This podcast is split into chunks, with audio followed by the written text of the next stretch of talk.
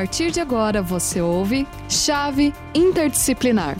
Estamos ao vivo para todo o Brasil, quiçá para todo mundo e ainda para todo o universo. E hoje nós temos aqui uma presença ilustre do nosso magnífico, excelentíssimo, magnânimo professor Alisson Siqueira, que vai conversar conosco. Nós vamos bater um papo aqui com uma temática muito bacana e provocativa, Alisson, eu diria, hein? Provocativa, porque ela diz o seguinte: eu colocaria até em, uma, em forma de pergunta, né? O que há por trás do camarim ou antes do vestiário? Para quem não entendeu a temática, eu vou explicar para vocês.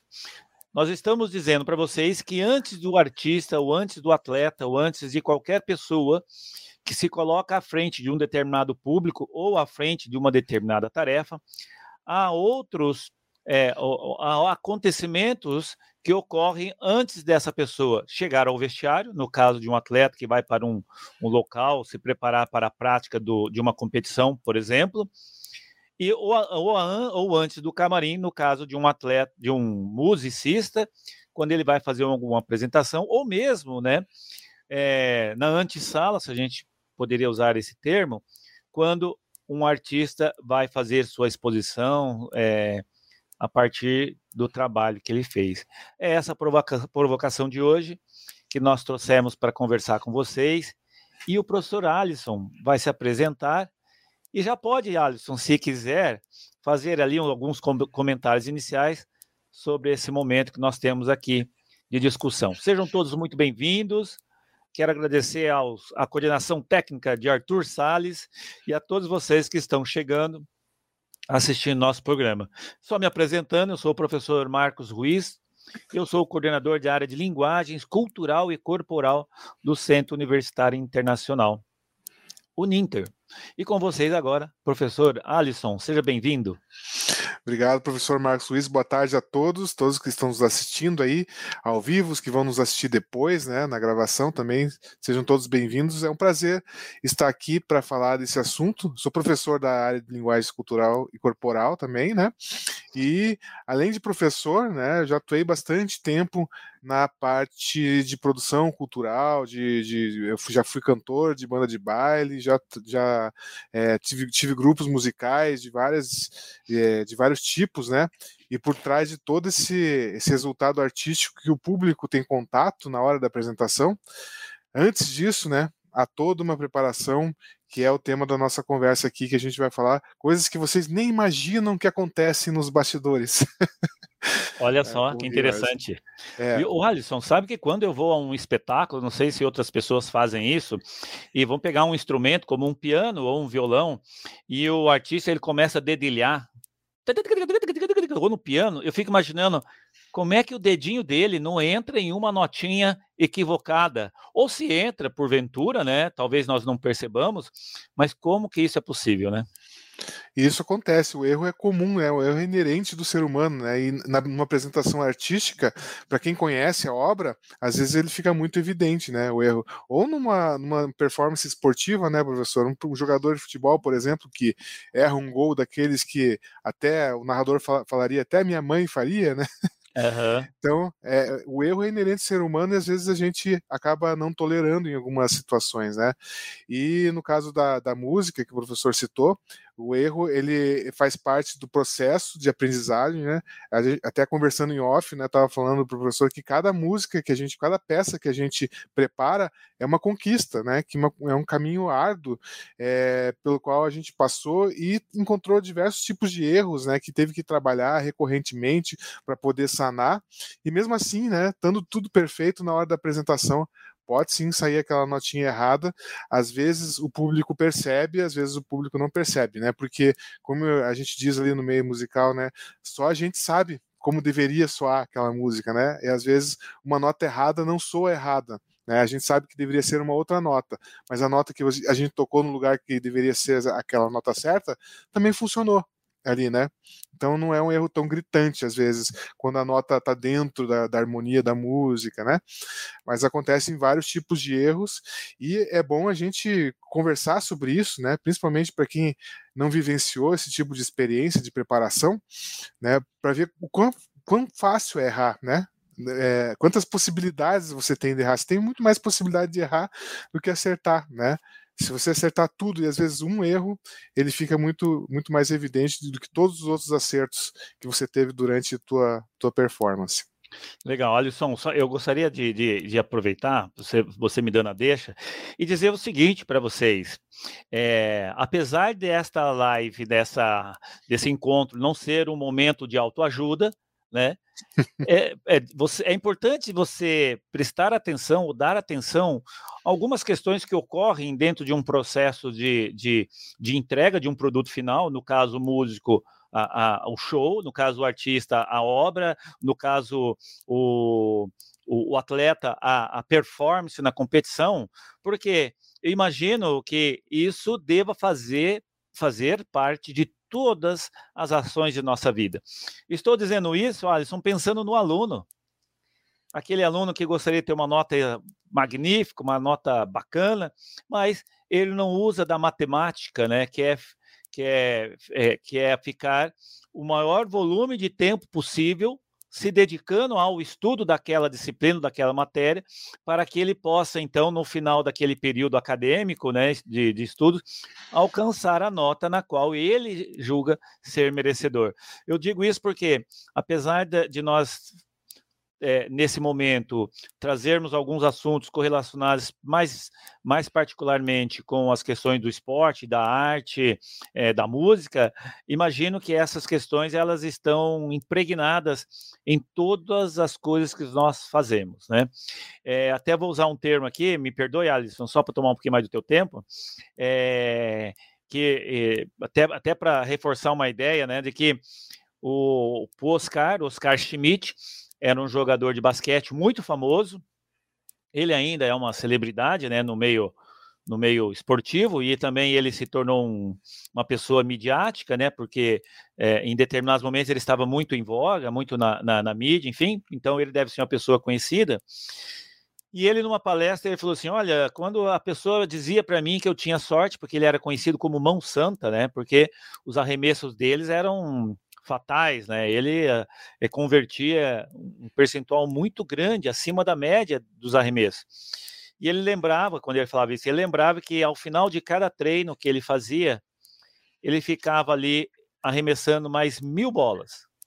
Ou seja, ele falou que quanto mais ele treinava, mais sorte ele tinha. Então, assim, eu, eu só quis é, fazer essa, essa amarração, porque eu imagino que em qualquer coisa, qualquer esfera da nossa vida, quanto mais nós dedic nos dedicarmos para essas questões, hum, possivelmente maior oportunidade de sorte você terá na sua vida, né?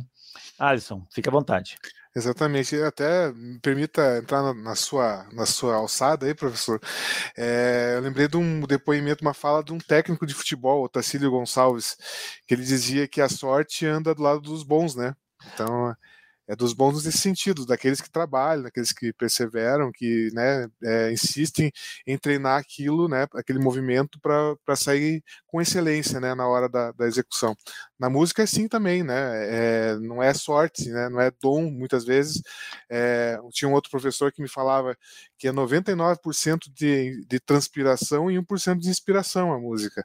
Né, precisa treinar, precisa praticar reiteradas vezes para que no momento da execução, no momento da, da performance, da, ao vivo, né, aquela execução seja simples, seja fácil, né? Porque se você sentir que aquela música que todo mundo vê que é difícil para você é fácil, a sua chance de errar diminui bastante, né? Então, nesse sentido, não é também sorte, né? É também dedicação e esforço. E no caso do, do Oscar, era mil arremessos, né? E os músicos treinam e praticam horas e horas diárias, depende de, de, de, de, de cada instrumento, depende de cada músico, mas em torno de seis horas diárias, músicos de alta performance é bem comum praticar. E daí a gente vê, vê, o aparecimento de alguns problemas, né? Esse esforço, essa, esse movimento repetitivo, né, pode causar lesão. Né?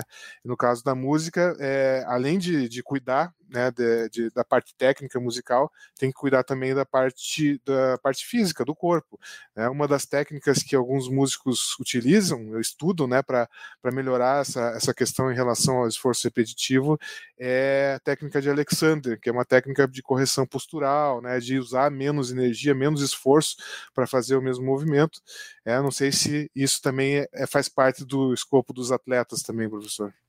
Legal. É, existe, é, na área da, da, do esporte, existe o que a gente chama de periodização, né, que é o macro ciclo, mesociclo e microciclo, né? E nesses ciclos de treinamento que um atleta tem que fazer, vou dar um exemplo para vocês, é, imaginar que ir a uma Olimpíada, que é um evento de quatro, quatro anos, isso se resolve em uma competição, né? Não é, não é desta forma, né?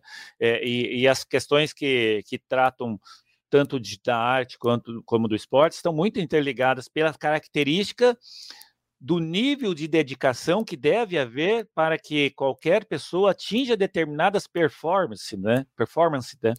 Até, até pegando esse gancho, que já volto a falar do, do, do, do, do ciclo de treinamento, é, eu lembro que eu, eu, participei uma vez de um encontro, Alisson, e um professor falou assim: olha, é, na média, abaixo da média tem pouca gente.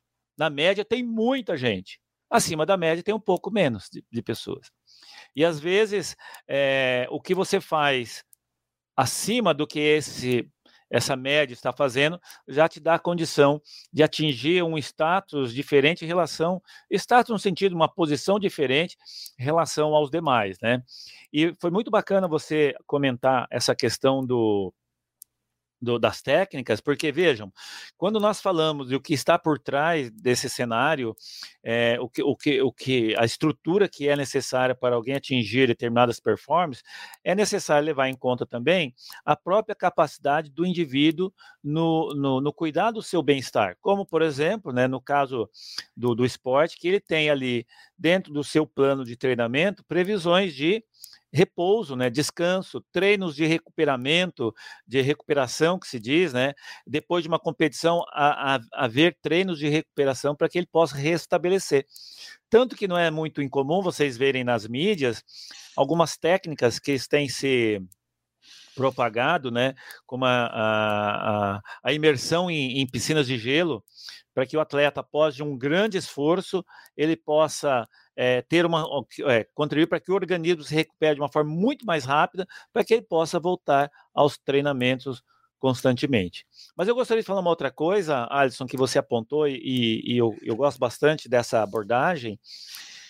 Quando você fala a questão do dom, né? Eu vou na mesma linha do professor Alisson e dizer para vocês que, é, perdão, perdão, que apesar de eu acreditar que existem predisposições é, anatômicas ou fisiológicas, né, ou psicológicas, para o indivíduo se adaptar melhor ou com mais facilidade ou menos facilidade para, para alguma atividade, seja ela a música, arte ou mesmo esporte, é, é, essas predisposições a partir dessas características podem contribuir para que esta, este indivíduo consiga é, é, se familiarizar melhor com um procedimento, um processo de treinamento, é, aprendizagem de uma forma mais, mais rápida, qualquer coisa nesse sentido. No entanto, não, não entendo que o dom, né, que seja algo que geralmente que a gente fala algo divino, né, que cai, essa pessoa nasceu para isso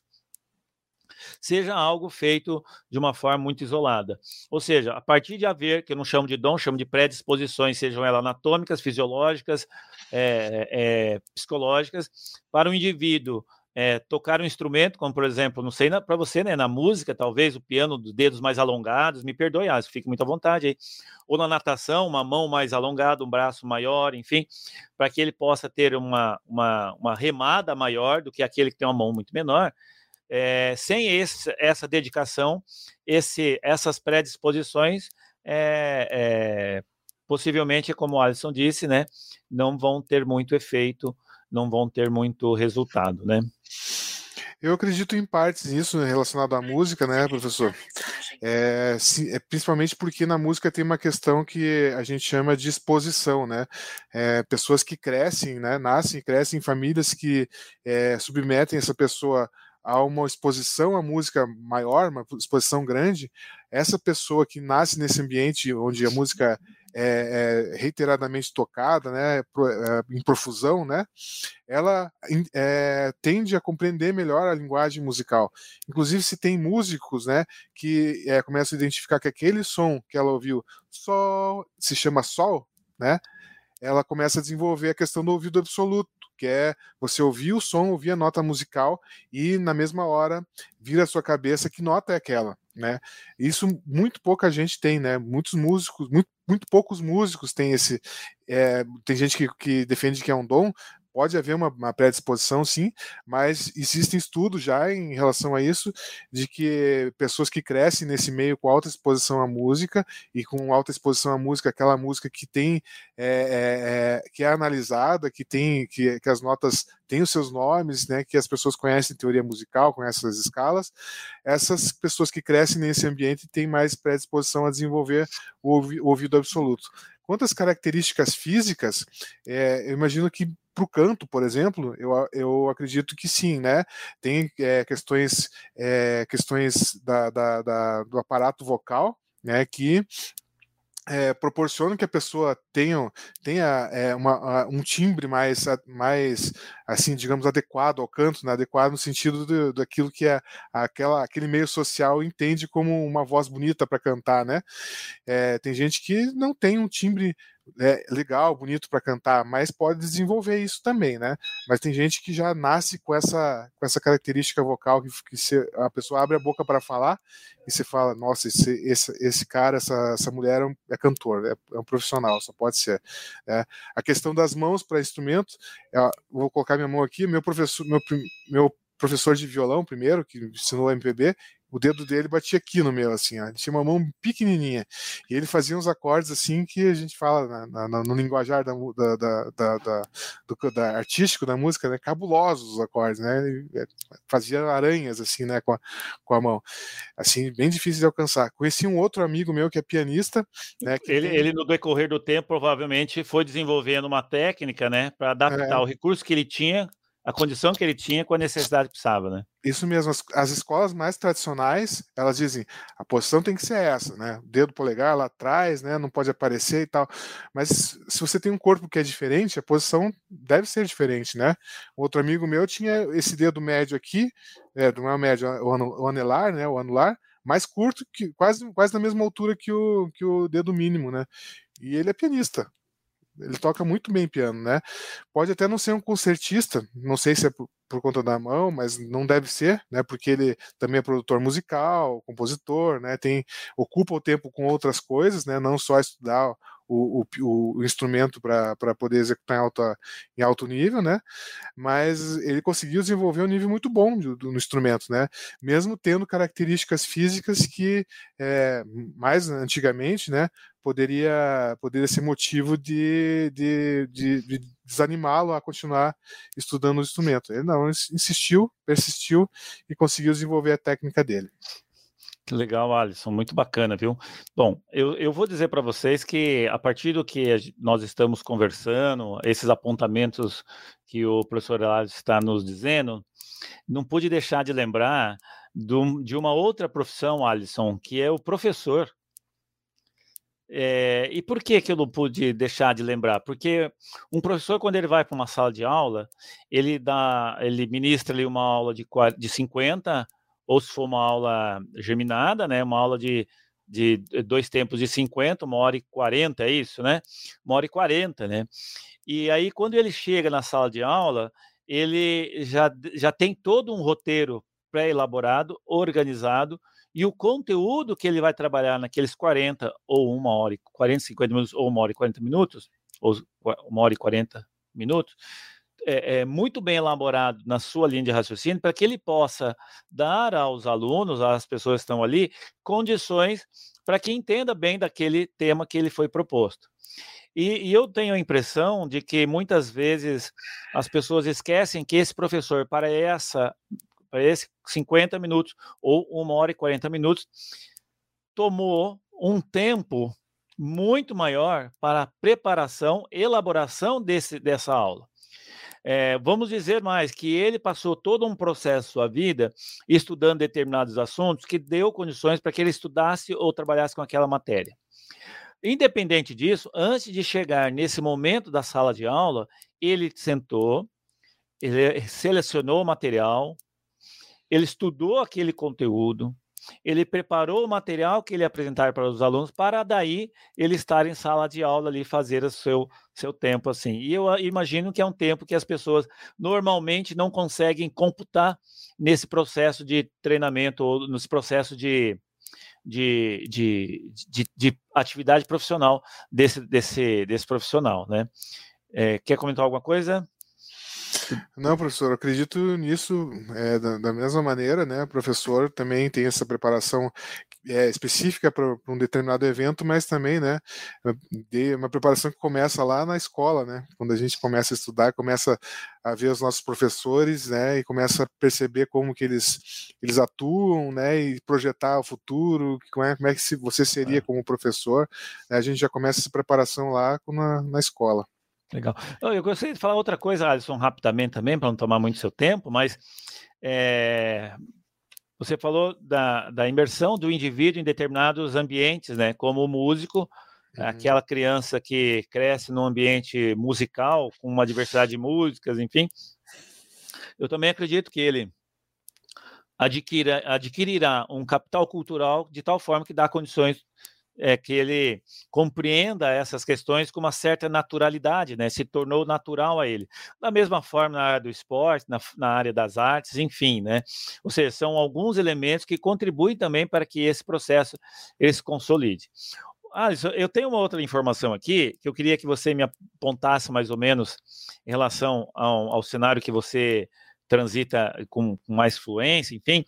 Ó, vejam só, quando nós vemos um atleta correr uma maratona, que é 42.195 quilômetros, 195 metros, perdão, 42 quilômetros, 195 metros, de que esse, esse, esse cidadão ou esse atleta, mesmo que seja amador, porque tem muito, muito atleta amador praticando maratona hoje em dia demasiadamente, né? Ou seja, as corridas que dão duas mil, três mil pessoas, mil pessoas não são atletas profissionais, a grande maioria é atleta amador, que se dedicam diariamente para que consigam atingir esse, esse, esse nível de performance, ou seja, cumprir nível de performance, cumprir no tempo que ele conseguir 42 quilômetros, arredondando aqui. É, um maratonista, só para vocês terem ideia, num, num programa de treinamento, só vou dar uma estimativa, ele chega a correr por semana 160 a 170 quilômetros. É, imagina, se você tem uma semana de sete dias, vamos considerar que pelo menos um dia ele descansa, ele correria ali em torno de, digamos, dois, é, 26 quilômetros por dia, tá? Se ele corresse cinco dias na semana, 32 quilômetros. Quatro dias, 40 quilômetros. E por que eu estou fazendo mais ou menos esse parâmetro? Porque entre o treinamento de um atleta maratonista, não tem só os tiros de longa distância, como, por exemplo, uma corrida de 20 quilômetros, uma corrida de 10 quilômetros, uma corrida de 5 quilômetros, são tiros de longa distância. Ele tem outras atividades complementares que dão condições para que ele atinja essa performance, é, trabalho de, de, esforço resistido, que eu comumente chamado de musculação, é, exercícios coordenativos e tantas outras atividades, como também as atividades para cuidar do seu bem-estar. Então, Alisson, imagino que na, na área da música, é, esse volume, essa intensidade de treinamento também seja algo expressivo, né? Você já comentou ali que chegam a treinar seis horas, nós estamos imaginando seis horas, pelo menos três horas de manhã, e três horas à tarde, né? Não sei se você poderia comentar mais alguma coisa nesse sentido, enfim. É, você falou ali num evento específico, né, que é a maratona de 42 quilômetros, 42,5? 42, 195 metros. 195 Até tem uma história por causa desses 195 metros, mas a gente vai deixar para um outro momento. Então, na música a gente pode imaginar um paralelo com um, um, espetáculo, um concerto, um show, né? Você vai ver um show e ele tem lá uma, uma hora e meia por aí, alguns duas horas, outros uma hora, mas vamos, vamos tomar como média uma hora e meia. É, quando há o período de ensaios, antes que precedem o show, né? Você também tem é, alguns treinamentos específicos, né? A gente pega música por música, né? Começa com uma música, ensaia exaustivamente aquela música, dá uma lida na próxima, na, no ensaio seguinte você é, retoma a primeira música, trabalha bem a segunda e pega a terceira e vai é, agregando músicas a esse espetáculo, né? É, talvez para fazer um show de 12 músicas, você precise pelo menos uns 12 ensaios, pensando nesse estudo de maneira é, de cascata, né? Nem sempre isso é possível, né? Então, é, além de da pessoa é, praticar no ensaio, né, com o grupo todo, né? Ela também precisa em casa estudar, dominar a sua parte, né? Dominar o seu instrumento, o que o seu instrumento faz naquelas músicas, para poder na hora do ensaio economizar o tempo, né, do grupo todo. Então é um processo também que tem diversos diversos momentos, diversas fases. Quando você envolve coral, tem é, um, um, bom, bom tempo de, de preparação vocal para fazer com que aquelas, pessoas do coral cantem de maneira que as vozes se somem, né? A gente fala de timbrar as vozes, né? Você usa esse termo timbrar as vozes, é a preparação vocal, tem uma preparação vocal específica, tem ensaios por naipes, né? Então o pessoal das cordas se reúne, vão passar as, a parte das cordas, o pessoal dos, dos sopros dos metais, do, das madeiras também se reúne, da percussão, para definir algumas questões, né? E os ensaios gerais, né? O ensaio geral que é, que é os que precedem a apresentação. Então, é, é todo. É, você falou de, de pra, por semana é, cento e tantos quilômetros, né? Eu acho que é uma relação parecida, assim, né? Para você apresentar duas, três horas de show, talvez tenha que é, ensaiar umas 10, 15 por semana, né? Para umas quatro semanas de antecedência para ficar um show excelente, né? Nem sempre isso é possível, né? Porque é, no, meio, no, meio, meio artístico cultural nem, nem tudo é remunerado, né? Então as pessoas trabalham, precisam né, é, desenvolver seus, suas, suas atividades profissionais também, né? Nem todo músico que, é, que se apresenta é profissional, infelizmente, né? Mas mesmo em ambientes profissionais, né, tem precisa de bastante tempo para montar um espetáculo, um concerto também. Legal.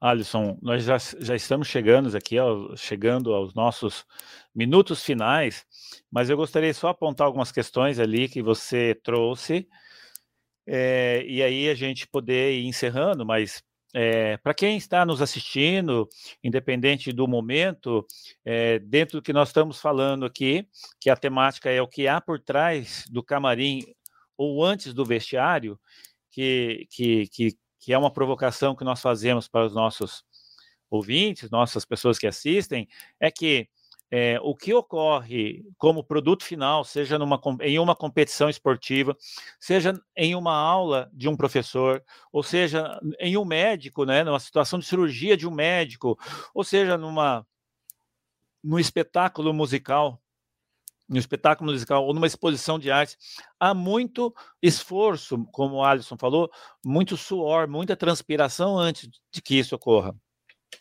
E um dos pontos que nós apontamos que é possível qualquer um atingir a, a, a perform determinadas performances, né? Eles vão pensar dessa forma para não generalizar e não fechar muito. Determinadas performances. No entanto, isso está subordinado a um conjunto de fatores, né? É, predisposição, talvez, como eu comentei, seja ela genética, é, fisiológica, é psicológica, é, por exemplo, atividades de caráter, de atividades de risco, né? Talvez a pessoa que tenha uma, uma capacidade de se controlar mais calma, enfim, enfim, como também a imersão em espaços que deem condições de você criar, como diria Bourdieu, um determinado hábitos, ou seja, a, é, você se torna natural algumas questões, como por exemplo a música, identificar ali o, a, a, a qual música, a, o, a nota, enfim, né? Mas apesar dessas circunstâncias, é, o, esses profissionais eles passam por um processo de treinamento, né? É, intenso treinamento. E esse treinamento ele também não ocorre por acaso. É tudo feito conforme um determinado planejamento a partir do objetivo que você tem. Como o Alisson comentou, se você tem ali um, um, um espetáculo para fazer daqui 12 semanas, né, um, por exemplo, é, já é feito um planejamento para que o que precisa ser ensaiado nesse período, qual é o tempo que tem para se ensaiar, é, quais são as prioridades, enfim, ou seja, de alguma maneira, isso é organizado a partir de um determinado planejamento para que você possa ter mais segurança de, de que vai atingir aquelas questões que você se, se pretende atingir. E outro detalhe, né, né Alisson, só para eu destacar, é, não dá para descaracterizar que por trás de todo esse vestiário, por trás de todo esse camarim, há um conjunto enorme de profissionais que contribuíram para que você, para que esse profissional estivesse ali naquele momento. Vou falar, não, não é por ordem de, de prioridade, mas a pessoa que cuida da higiene do espaço, a pessoa que cuidou do camarim, a pessoa que cuidou do espaço da arquibancada do cara que vai no show, porque isso pode comprometer a satisfação do espectador, o cara cuidou da sonoplastia, das roupas, do arranjo, é, do seu bem-estar e tantas outras coisas para que isso ocorresse. Ou seja, é muito mais complexo imaginar um professor dando aula, um médico numa sala de cirurgia, um músico num concerto, um artista numa exposição ou um atleta numa prova, em um campeonato, do que às vezes a vitrine nos mostra, né? Alisson, fique à vontade. É exatamente isso, professor. Uma, uma série de profissionais envolvidos, né? No caso da música, tem os, os famosos roads, né? Que a gente chama roads, né, que são as pessoas que preparam os instrumentos, trocam as cordas, né? Além de todos esses que você já mencionou né? E aquelas pessoas que também no nível mais de, mais é, é, de criação também estão por trás da cena, como compositores, como é, arranjadores, produtores culturais, pessoas que fazem a captação do recurso, né? Para poder viabilizar a montagem daquele espetáculo, né?